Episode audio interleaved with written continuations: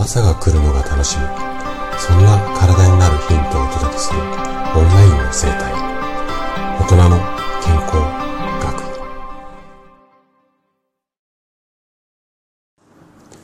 おはようございます。高田です。毎週日曜日は朗読をしています。で今日朗読する作品がミクロマコさんの青い粒です。ミクロマコさんのね、作品、あの、これノートに綴ってあるんですが、こちらの URL を概要欄に貼ってあります。ぜひね、そちらも合わせてご覧いただけると嬉しいです。えー、ミクロマコさんの作品を朗読させていただくのは、今回がね、初めてなんですけれども、すごくね、素敵な作品が多い方で、これからもね、おそらく朗読する機会があるかなというふうに思います。で、今回ね、朗読させていただく作品のタイトルが、青い粒ということなんですが、このね、粒の正体は、まあ、お聞きになったあなたが感じてほしいんですけれども、私がね、こちらの作品に触れた時の感想っていうのが、この粒の正体は患者さんのね、体の、まあ、不調だったり、悩み、まあ、体の声で言うと SOS を発していることみたいなこうイメージだったんですね。で、そんな体の不調を、これはね、ちょっと私自身の感覚で、もしかしたらイメージつきづらいかもなんですけれども、うん、先ほど言った通り、体の声とか、体の SOS とか、体の悲鳴、こんな風に表現をしています。で、そんなね、体の声が聞こえてきても、例えばね、ちょっと聞こえないふりとか、無視したりとか、あとは聞こえてるんだけども、そちらに耳を傾けるんではなくて、後回しにしたり、うん、はたまた、本人にはね、体は一生懸命 SOS 出してるんだけども、本人には聞こえてなかったり、うん、こんないろんなことがあると思うんですね。だからこそ、私がこういった体の声、悲鳴を第三者の、まあ、体のプロとしてあなたにね、まあ、届けるっていうか翻訳するとか伝えるみたいなこういったことが、まあ、生体院の先生の仕事なんだなっていうふうに私自身は、まあ、捉えてるっていうか考えているんですね。でこんなイメージを持った私の青の正体ここら辺をちょっとこうイメージされながら是非ね朗読で感じ取ってもらえたら嬉しいです。それではお聴きください。青い粒。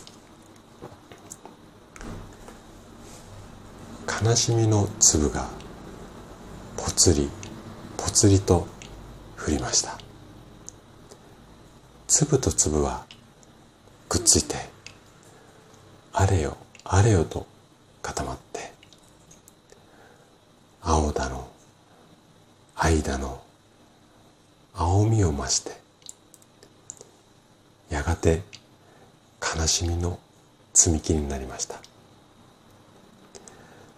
悲しみの粒はポツポツしとしと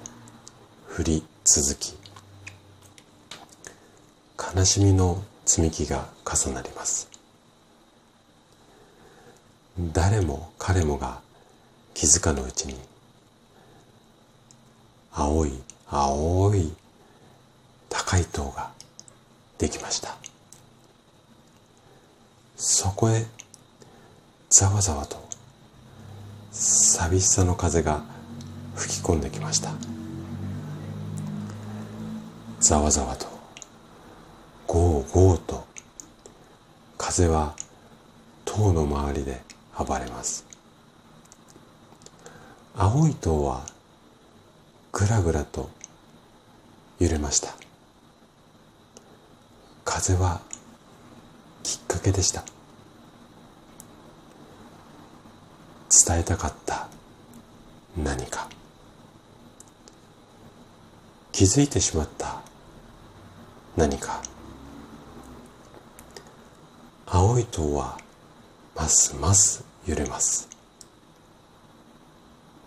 風に声が混ざった時でした。恋だの愛だの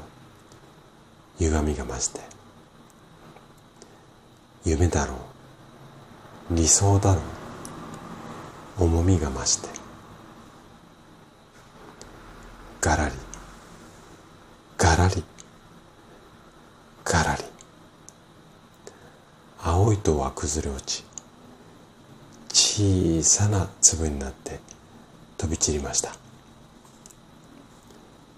風が粒を吹き飛ばしその風も静かになった頃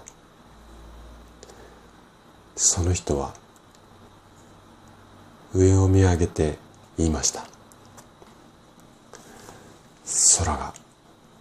こんなに青いだなん